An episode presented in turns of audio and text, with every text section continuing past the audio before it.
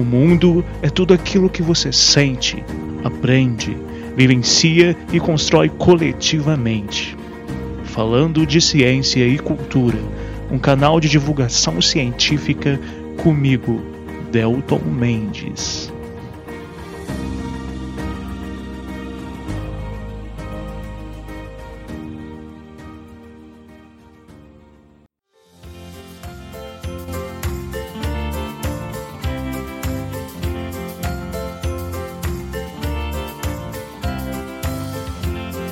Sejam muito bem-vindos para mais um episódio do podcast Falando de Ciência e Cultura.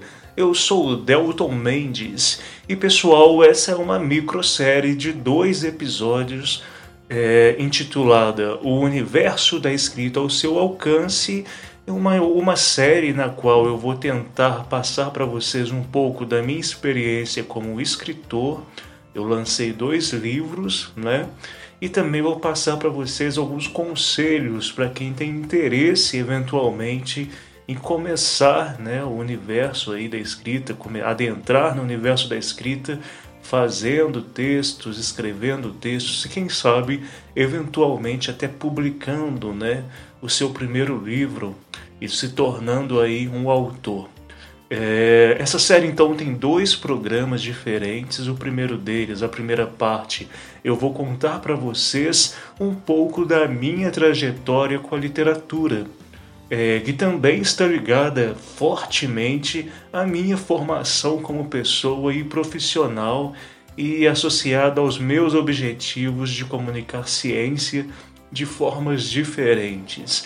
Também é um grande e imenso objetivo é, nessa microsérie estimular vocês ouvintes a escreverem mais, se expressarem mais, seja no bloquinho de folhas, seja no caderno, seja em dispositivos no smartphone, é, até mesmo no WhatsApp dá para a gente criar um grupo é, só com nós mesmos, né? E aí a gente consegue é, mandar textos que nós mesmos escrevemos e vamos colocando nesse grupo. Eu faço isso. Enfim, diversas mídias hoje em dia são possíveis para que nós possamos desenvolver o hábito da escrita. É, mas o tradicional bloquinho de folhas é, brancas ou então folhas usadas, o tradicional caderno, ainda é opção para a maioria de, das pessoas.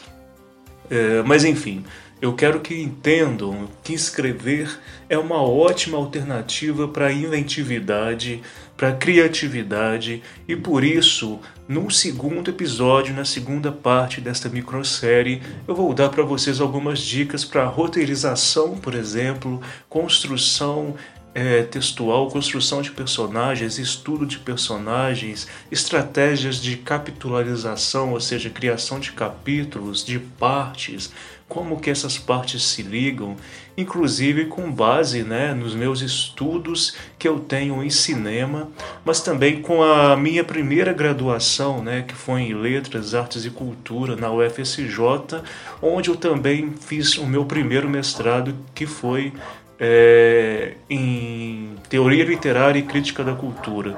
Na graduação eu também me formei né, em literatura portuguesa e literatura inglesa, então é com base nessa minha formação que, com base na minha experiência como autor né, de dois livros e coautor de outros, que eu vou, estou aqui hoje passando para vocês esses conhecimentos. Eu sei que muitos vão estranhar, porque a grande parte de vocês me conhecem pelo meu trabalho com a minha formação em biologia ciências biológicas, né, ciências naturais, ecologia urbana. Mas galera, a minha vida é uma bagunça. Então eu também sou graduado em letras e também tenho esse mestrado que eu disse para vocês que também envolve a cultura, né, e a escrita literária, teoria literária.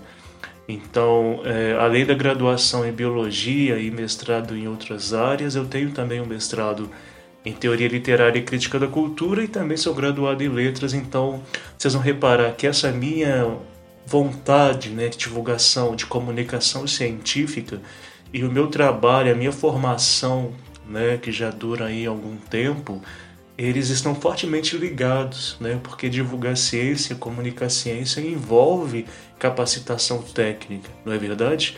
Então a minha formação me permite isso E, mas enfim, esse, essa microsérie, esse programa estão muito associados, como vocês vão perceber, a minha experiência como escritor, a minha experiência como literário, a minha experiência como leitor, a minha experiência com a minha formação, né? E antes de, e aí eu acho que também uma outra pergunta que muita gente me faz é, Delton, como que você arruma tempo para fazer tudo isso, né? Como que eu me organizo para conseguir fazer as coisas que eu quero, os sonhos que eu tento, é, que eu busco e grande parte deles eu tenho conseguido realizar. E é exatamente um pouco disso também que nós vamos discutir hoje neste primeiro episódio dessa série especial. Se você quiser se tornar um escritor, se você quiser escrever um livro, para isso, pessoal, é, organização, planejamento são fundamentais. E mais que isso, qualquer pessoa pode ser um escritor ou escritora. E por isso eu vou contar para vocês um pouco da minha história neste primeiro episódio dessa série especial, O Universo da Escrita ao Seu Alcance. É, e na segunda parte, no outro episódio, eu vou falar um pouco mais sobre algumas estratégias para vocês começarem a criar as suas próprias histórias, é, inclusive passando também aí por alguns gêneros que eu considero mais legais para quem está começando a escrever ou para quem nunca escreveu. Como eu disse, eu acho que é muito interessante todos nós praticarmos a escrita, mas essa série também tem o objetivo de estimular, quem sabe vocês, por que não, a publicarem um primeiro livro. Quem sabe, não é verdade? Bom, então esta microsérie também é importante dizer que ela é resultado de um projeto meu que foi aprovado pela Lei Aldir Blanc de valorização à cultura. Bora lá então, pessoal!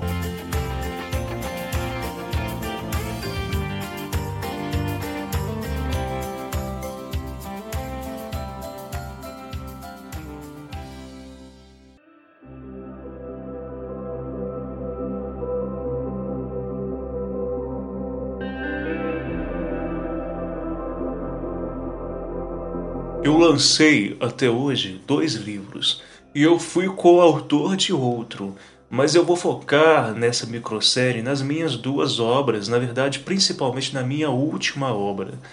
Uh, ambas essas duas obras principais foram lançadas em 2017. Para vocês verem, né? 2017 foi o ano que eu decidi é, eu quero ser autor, eu quero colocar minha cara no mundo.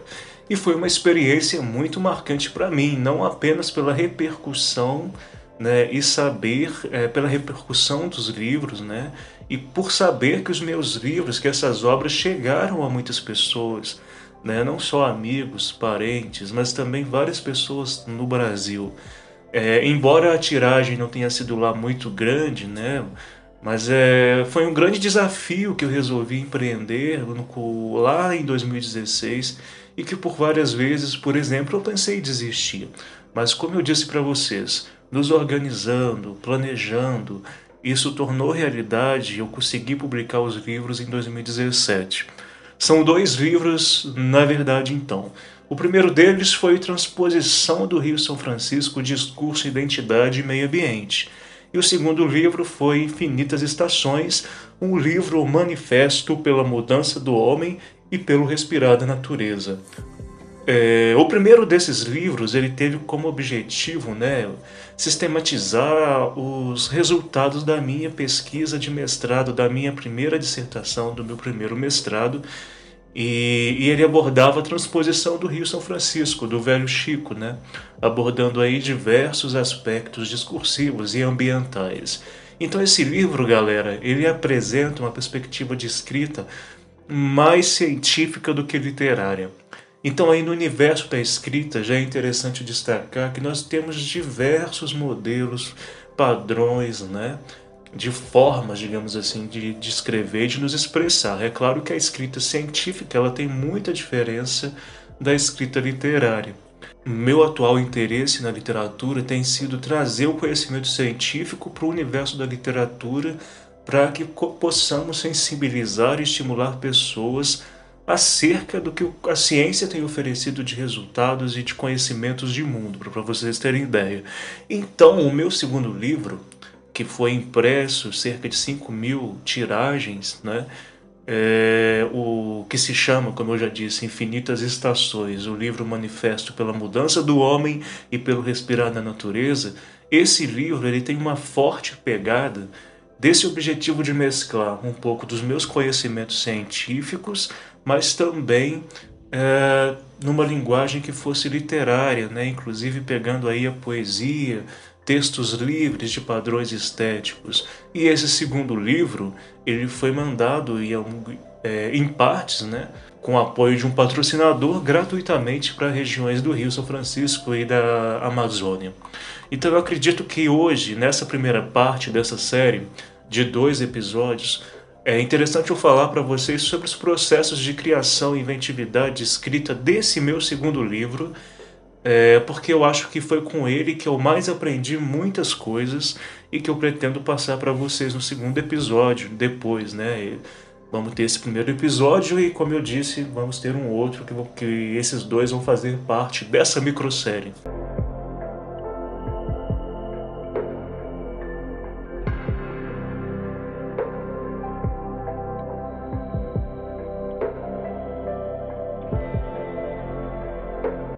Então, o Infinitas Estações, um livro manifesto pela mudança do homem e pelo respirar da natureza, que é o meu segundo livro, começou a ser pensado e articulado a partir de um desejo meu de escrever uma obra que pudesse tocar as pessoas a partir de um texto simples, livre de padrões estéticos e que também oferecesse conhecimentos científicos de alguma maneira né, que isso, como eu disse, faz parte do meu trabalho, filosofia de vida como comunicador de ciência.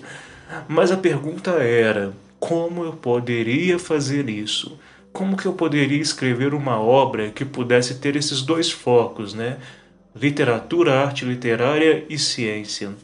A primeira dificuldade então foi decidir qual seria o assunto e dentro desse grande assunto, tema, né? E aí é claro que junto de tudo isso, qual seria o formato do livro que eu vou, ia escrever? Depois, né, além de pensar nesse formato, no tema, né, como que eu poderia associar uma obra que contesse esses meus anseios, mas que também fosse interessante para as pessoas de lerem, né? Outras dificuldades iniciais foram: é, eu escrevo um livro em primeira pessoa, ou eu escrevo um livro em terceira pessoa, será que será que essa obra terá um forte perfil narrativo ou será que não teria, não seria interessante ser uma coisa meio narração? Será que eu vou criar personagens e aí ser uma história com personagens? Ou será que eu não crio uma história com personagens? Então vejam que são decisões que nós precisamos tomar antes de começarmos efetivamente a colocar o texto né, do livro, a começarmos a escrever um livro. E por isso, no segundo episódio dessa série, eu vou falar um pouquinho de roteirização, para vocês verem a importância de criar um roteiro antes de começarmos a escrever o livro. É, muita gente pensa que o roteiro é uma coisa de cinema apenas, mas eu trouxe um, alguns conhecimentos do cinema para minha vida justamente para mim conseguir é, me organizar melhor na escrita literária e também na escrita científica. Então, o roteiro, a roteirização eu acho muito importante. Bom, mas voltando lá em dois, final de 2016, começo de 2017, é, depois de muito tempo de reflexão, eu cheguei à conclusão de que, naquele momento da minha vida, no qual eu estava tribulado, inclusive, com compromissos de pesquisa científica, eu estava no meu segundo mestrado, estava com docência, então eu queria algo que fosse livre de padrões. Na ciência, nós somos muito rígidos com métodos, resultados. E eu queria um contraponto a isso, eu queria uma liberdade. Eu não estou dizendo que, que ciência é errada, ou seu método, método científico são errados, não é isso. Mas eu queria algo que fosse diferente daquilo que eu estava fazendo normalmente. E desde 2014 eu escrevia artigos, por exemplo, de divulgação de ciência para jornais. E eu consegui, nesses artigos, me sentir livre para fazer isso. Então, será que seria possível fugir do academicismo, mas escrever algo que tivesse relação com o que eu gostava de fazer, com a minha formação também em biologia e ciências biológicas? Notem que minha cabeça nesse período fervilhava, porque era muita coisa e que eu poderia fazer, mas de certa forma a gente precisa focar, a gente precisa escolher algo e partir naquela direção. Porque uma coisa que eu aprendi muito antes disso, desse processo de escrita do meu segundo livro, é que se você quer muito que alguma coisa aconteça, é, você precisa se sentar, planejar, organizar, escrever rascunhos, determinar datas de acordo com os períodos da sua, da sua vida, com as suas dificuldades de tempo, seus empecilhos, pensar também nas suas potencialidades. Tudo isso, para mim, é como se fosse um mapeamento pessoal. E, mas enfim, eu não sei se esse é o nome legal porque parece coisa de coach, né? E eu tô longe de querer ser coach na vida. Bom, mas enfim, numa manhã eu decidi então começar a colocar no papel as principais ideias que estavam vindo das mais fortes, e daí, olha como que a organização é importante. Se eu não tivesse sentado para começar a colocar no papel essas ideias, eu não teria lembrado de uma coisa muito interessante. Quando eu comecei a rascunhar e colocar um quadro né, com, as, com as minhas possibilidades, potencialidades, eu lembrei que eu tinha vários textos que eu já tinha feito, que eu já tinha escrito e que eu guardava no computador. Alguns desses textos, vários deles de anos anteriores, eram inclusive composições musicais para minha banda, né? um texto, uma poesia, por exemplo, que virou música, dentre textos livres e várias outros, outras formas de texto que aparentemente pareciam desconexas. Só que quando eu comecei a ler de novo esses textos, eu notei que grande parte deles tinham conexões extremas com o que eu estava querendo fazer em 2017. Então, olha só que doideira, né? Que loucura. É, a partir do meu desejo, né? Que veio dessa organização, de eu sentar e pensar, não, o que, que eu quero fazer? Deixa eu colocar no papel as ideias principais. A partir disso, eu tive acesso a coisas que eu já tinha feito, né? textos que eu já tinha escrito, mas que eu tinha esquecido completamente. Né? E aí, quando eu, uma outra coisa interessante que eu notei é que significativa parte desses textos abordava, de alguma maneira, natureza e sociedade. Muitos eram em forma de poesias ou textos breves, outros eram músicas. Então eu pensei, caramba, talvez eu já tenha aqui um formato, um tipo de livro que eu vou querer para esse momento da minha vida e que eu me sentirei mais livre para estruturar e publicar. E foi aí que eu decidi fazer o Infinitas Estações, um livro manifesto pela mudança do homem e pelo respirar da natureza. A partir do resgate de textos que eu já tinha e da escrita e composição de outros textos, mas de forma livre, sobretudo poesias e textos breves, eu comecei a fazer o roteiro, definir os capítulos e, por último, seguindo o conselho de uma amiga, eu também incluí nesse livro alguns artigos, né, desses que eu disse que eu escrevo de comunicação científica, então de crítica, né, artigos em colunas de jornais eu, eu, eu resolvi colocar no, no livro também alguns, alguns desses artigos, mas aqueles artigos que tinham sido os mais lidos até aquele ano. Então notem como que as coisas vão se encaixando, mas para que elas se encaixem, a gente precisa, como eu disse, focar, sentar, planejar, fazer um quadro, enfim, tudo isso eu acho muito importante.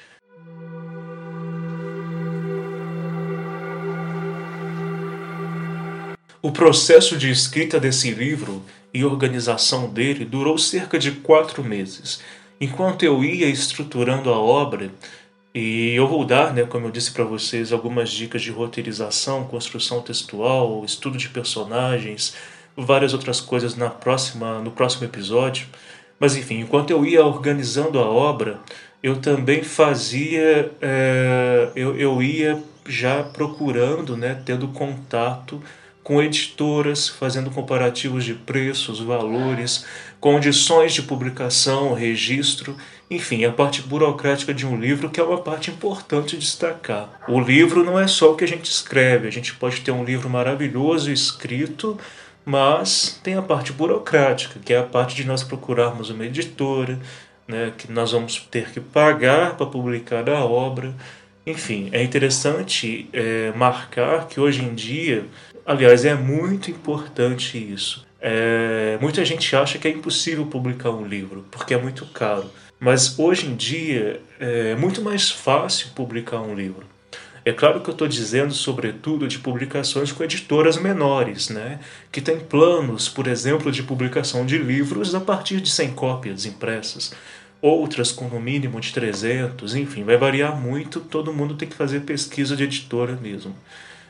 Mas eu já vi editoras nas quais você pode encomendar só 50 cópias impressas de tiragem. Notem que essas editoras menores, a maioria delas, não se encarrega de circular o livro. O que é circular? Por exemplo, eu vou lançar o livro, publicar numa editora e ela mesma se encarrega também de mandar algumas cópias para lojas, né, para distribuição em, em, locais diferentes no país, por exemplo, para que as pessoas possam co comprar o livro. A maioria dessas editoras menores não fazem isso. Né? Então, essas editoras menores vão fazer o livro, né? você escreve o livro, manda para eles, eles fazem a diagramação, fazem o layout, cuidam de tudo, é, fazem a publicação e te mandam o livro impresso. Né? Mas essas editoras menores, a maioria delas, elas não vão ter esse trabalho de circular o livro, né? Mas enfim, essa circulação é uma questão de, de escolha, né? Eu, por exemplo, no meu segundo livro, eu não, não quis ou não paguei para a editora circular. Então eu recebi os meus livros e eu mesmo fiz a circulação. Então é, é importante entender isso, né? E também é diferente é, de grandes editoras, né?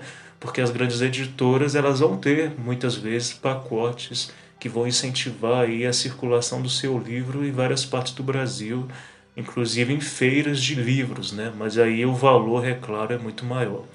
Bom, mas o que eu quero dizer para vocês com tudo isso é que é possível que vocês publiquem um livro. Mais do que escrever, é possível publicar. É possível ter aquela sensação gostosa de vocês terem o livro de vocês nas mãos mesmo que com poucas tiragens, né? mesmo que seja voltado só para amigos, familiares.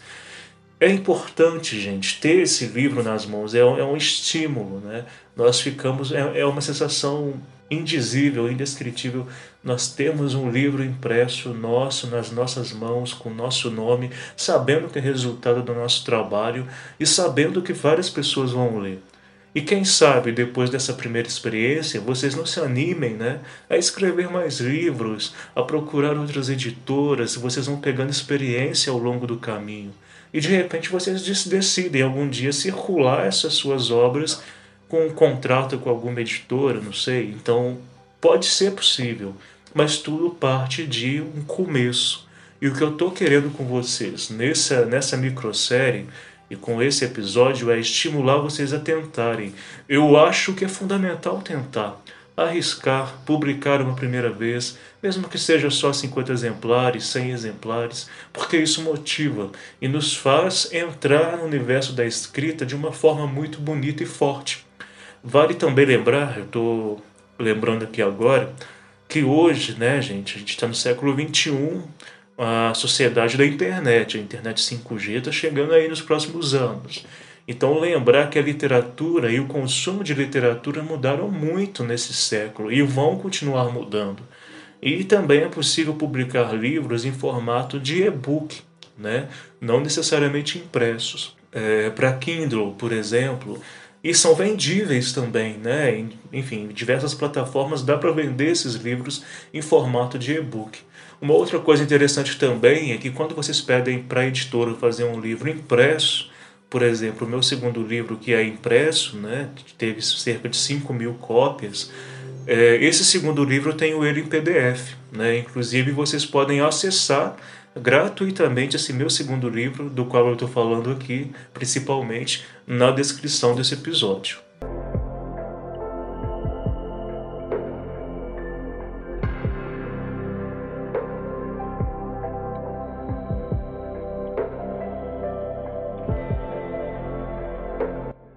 Bom, então no segundo episódio dessa série, no próximo episódio, eu vou dar dicas mais específicas para vocês, tá? Para terminar então este episódio, né, esse programa que é o programa 1, eu gostaria de ler, já que é um podcast e não é um vídeo, eu gostaria de ler para vocês algumas partes, alguns trechos do meu livro que está aqui nas minhas mãos. É, mas eu queria também lembrar que eu vou publicar no meu Instagram, o arroba delton.mendes, e também no arroba falando de ciência e cultura, que é o Instagram deste podcast, eu vou publicar um vídeo no qual eu falo do meu segundo livro também. É, então, quem tiver interesse, em breve também vai estar no meu Instagram em formato de vídeo. Mas, como esse é um podcast, então eu vou fazer uma leitura simples de algumas partes do meu livro, O Infinitas Estações, um livro manifesto pela mudança do homem e pelo respirar da natureza. E aí eu vou conversando com vocês sobre essas partes. Beleza, galera? Bom, e o link, como eu disse, é, para baixar o meu livro, esse segundo livro, está disponível para vocês gratuitamente na descrição desse episódio. É, quem não conseguir acessar a descrição desse episódio ou baixar por lá, pode me mandar mensagem para o meu WhatsApp, o 32 98451 9914. É, primeiro, então, eu gostaria de ler para vocês os nomes dos capítulos, tá? O meu livro, esse segundo livro impresso, ele tem seis capítulos. O primeiro capítulo se chama O Eco Poeta. O segundo capítulo ele vai se chamar Portas para Perceber o Planeta. O capítulo 3 se chama Um Manifesto, Manifesto, desculpa, a Simplicidade. O capítulo 4 se chama Estrelas Escuras. O capítulo 5 revolução e fertilização. E por último, o sexto capítulo vai se chamar resiliência. É, então, notem que todos os capítulos têm uma forte relação com os fatores que eu disse para vocês é, de ciências naturais com aspectos de sensibilização ambiental. E de fato, quando vocês lerem as poesias, a maioria delas, né, porque tem algumas poesias que foram resgatadas de muito tempo antes do livro e aí fica um pouco desconexo, mas o objetivo do livro é realmente ser livre de padrões estéticos. Enfim, mas vocês vão notar essa conexão forte entre essas perspectivas de reflexão sobre a natureza, sobre alguns pressupostos que a ciência favorece a gente entender e reflexões com base nisso. É, então, agora eu vou ler para vocês uma parte importante do prefácio lá na introdução, quando eu digo, né, na abertura, o que que eu quero, basicamente, resumindo bastante com o livro. Beleza? Isso está na página 14 e 15. Então eu vou ler agora para vocês esse fragmento.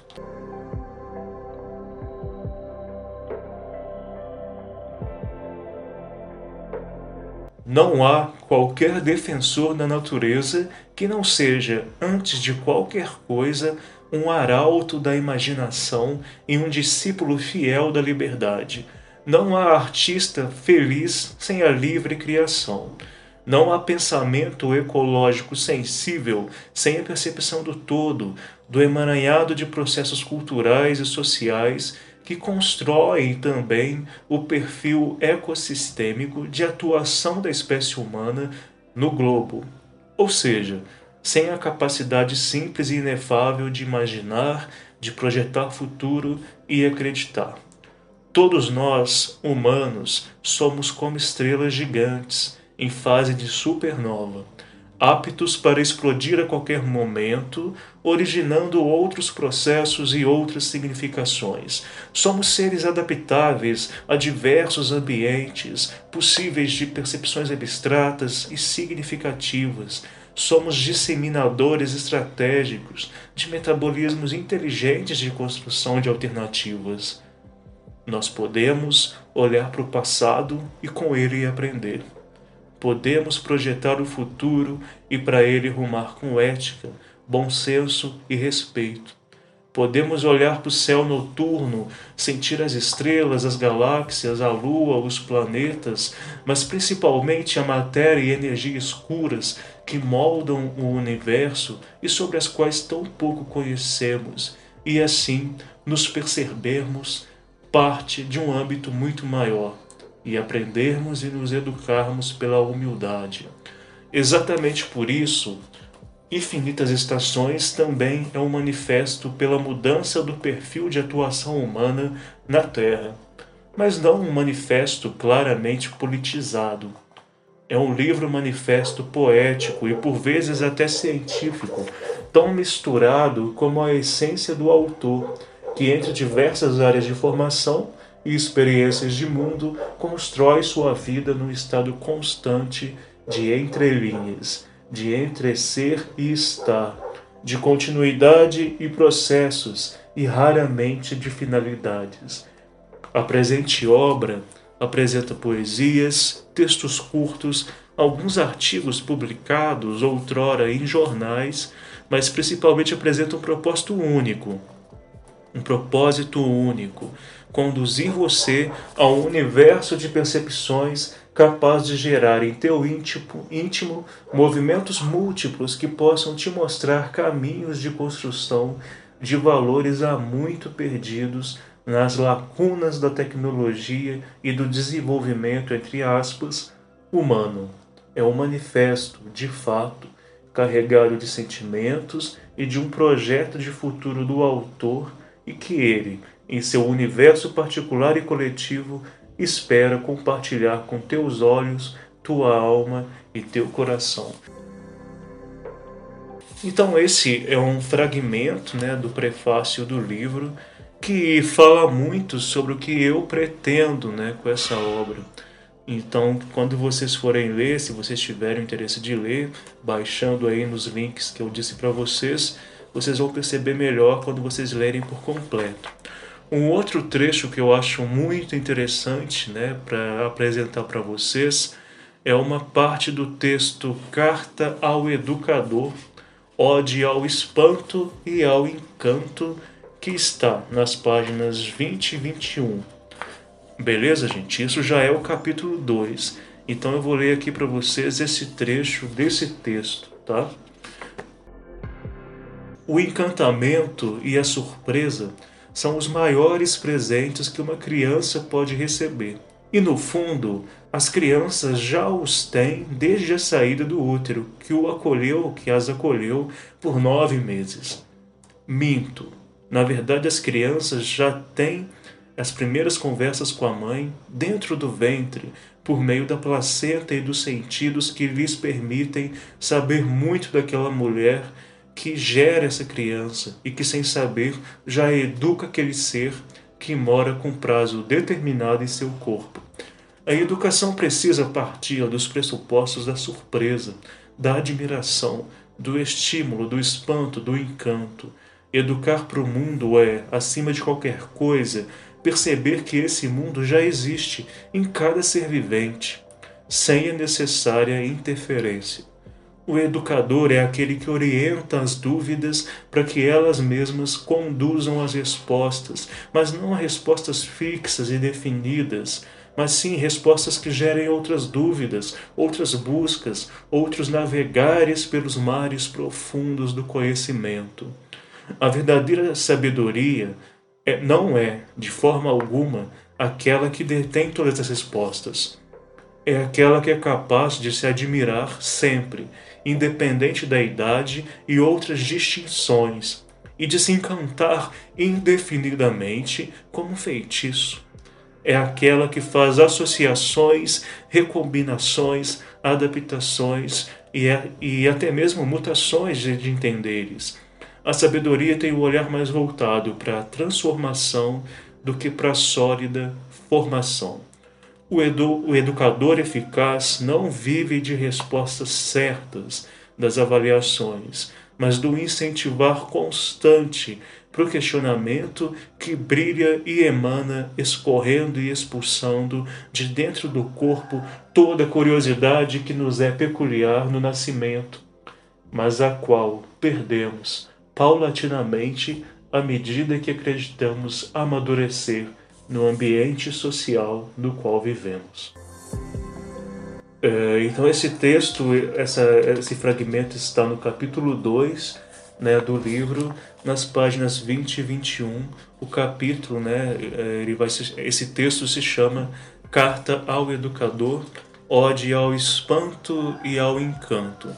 É, por fim, pessoal, então eu vou ler mais um trecho né, do livro, que é o do capítulo 4. Esse trecho ele está na página, nas páginas 103 e 104. Então eu vou ler para vocês um trecho do capítulo 4, Estrelas Escuras, né, do capítulo Estrelas Escuras, páginas 103 e 104, tá bom?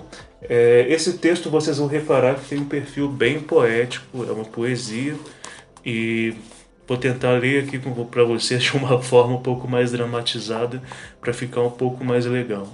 Bom, esse texto se chama Descoberta.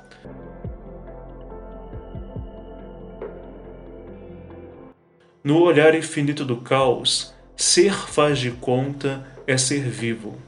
Única e real forma de acreditar. Dizem por aí que as estrelas vivem em mundos de faz de conta, brilham contos de fada à noite, dormem sonhos de verão durante o dia. Um segredo, mesmo sem saber bem ao certo o que é, ouvir o que vem de dentro, sorrir consigo, almoçar consigo, ser si mesmo é o que vale. O mundo do faz de conta existe entre a fronteira do real e do imaginário, do que é ético e do que é moral, do que conforta e abriga e do que escandaliza e, e destrói.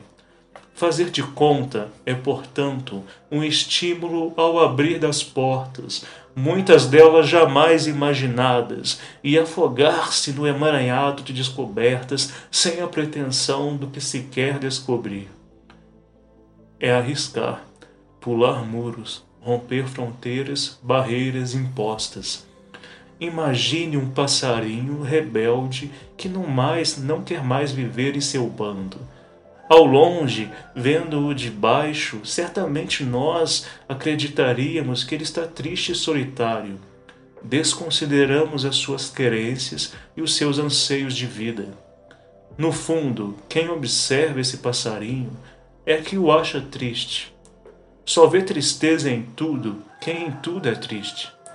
Pior tristeza é aquela que faz pensar que o mundo de faz conta não é o mundo real, pois ela funciona como uma fábrica de tristezas.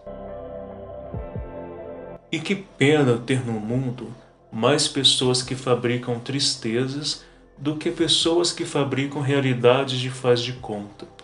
Se todos nos permitíssemos imaginar mais que sermos tristes, todos os pássaros que voassem sozinhos seriam estrelas aos nossos olhos. Bom, eu resolvi terminar esse episódio, esse programa número 1 um, né, da microsérie, com esse texto porque eu acho que ele mostra é, que é possível a gente fabricar os sonhos que nós possuímos, que é possível a gente construir realidades que antes estavam só na nossa mente. Ou seja, se nós temos alguma coisa que nos move, por que não colocar em prática? Então, pessoal, eu acho que esses são alguns fragmentos que permitem que vocês entendam é, um pouquinho do meu livro. Como eu disse, vocês podem baixar ele gratuitamente na descrição desse episódio. E mais que isso, esses trechos eles mostram, são estímulos mesmo para que vocês tenham visões, percepções diferentes sobre a literatura, sobre a escrita. É, é possível nós tornarmos a escrita, o hábito de escrever, uma parte das nossas vidas, e este é um grande objetivo meu com esse projeto, com essa microsérie, e eu espero que vocês gostem e espero que vocês ouçam a parte 2, né? Essa parte 2 eu vou dar alguns encaminhamentos sobre processos de escrita é, e que eu acho que vai poder ajudar vocês, né, que querem começar a escrever e quem sabe até publicar um livro, né? Então, pessoal, nos, nos vemos aí na segunda parte dessa microsérie O Universo da Escrita ao seu alcance. Até o próximo programa, então.